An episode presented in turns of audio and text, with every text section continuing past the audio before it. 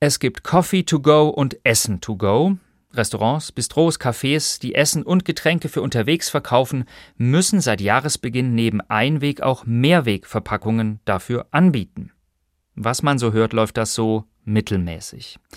Die Städte Mainz und Wiesbaden zum Beispiel, die testen jetzt in einem Modellprojekt die vereinfachte Rückgabe von Mehrwegbehältern. So soll es möglich sein, Mehrwegbehälter unterschiedlicher Art bei allen Ausgabestellen abzugeben.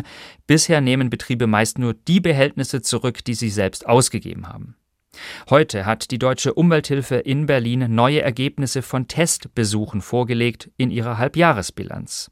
Steffen Wurzel war dabei. Die Mehrwegpflicht für größere Restaurants, Cafés und Gastroketten wird katastrophal umgesetzt, sagt die Deutsche Umwelthilfe. Der Verband hat im Juni Testkäufe gemacht, im Raum Stuttgart, in Berlin und in Köln, in 27 größeren Gastroketten, unter anderem in Filialen von Jormas, Vapiano, Dunkin Donuts, Backwerk und Starbucks. Das Resultat?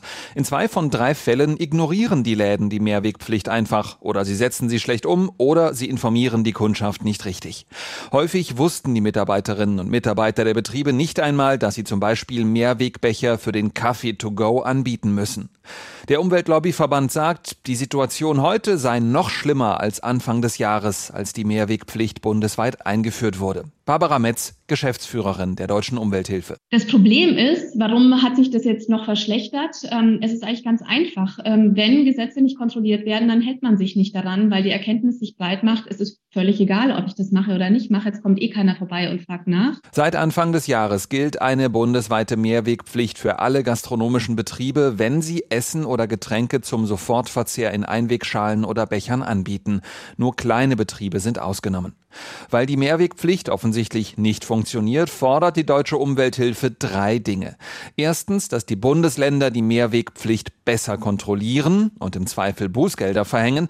Zweitens, die Gastroketten müssen ihre Kundschaft besser informieren über das Angebot, dass Speisen und Getränke auch in Mehrwegbehältern angeboten werden.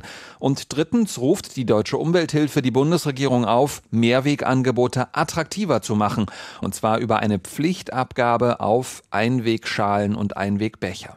Vorbild könne die Stadt Tübingen sein, sagt Umwelthilfe-Geschäftsführerin Barbara Metz. Tübingen hat eine Verpackungssteuer eingeführt im Januar 2022. Die gilt dort, ähm, zeigt auch im Stadtbild ähm, deutliche Erfolge. Es liegt deutlich weniger Müll rum.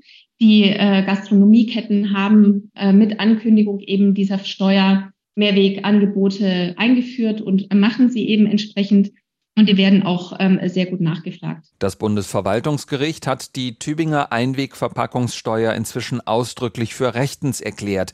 Die Richterinnen und Richter in Leipzig hatten die Klage einer Betreiberin einer McDonalds-Filiale in Tübingen im Mai zurückgewiesen.